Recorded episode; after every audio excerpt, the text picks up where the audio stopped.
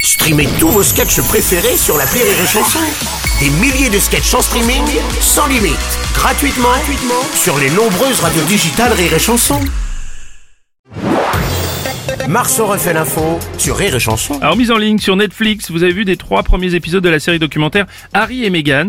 Hein, on s'attendait à des révélations fracassantes sur la famille royale, la couronne reste épargnée. Et ah ben voilà, ah ben Eh ben, voilà. ouais, ouais, bah attendez, Bernard Laporte, qu'est-ce Ah qui ben se voilà, passe ça c'est bien les, Rose- c'est les, les De- Anglais. les Anglais. Euh, Meghan et Harry sont partis vivre au Canada pour préserver leur activité et ils font un documentaire de leur vie privée avec des vidéos personnelles, des anecdotes de leurs rencontres. Ils dévoilent leurs petits secrets. C'est parfaitement logique.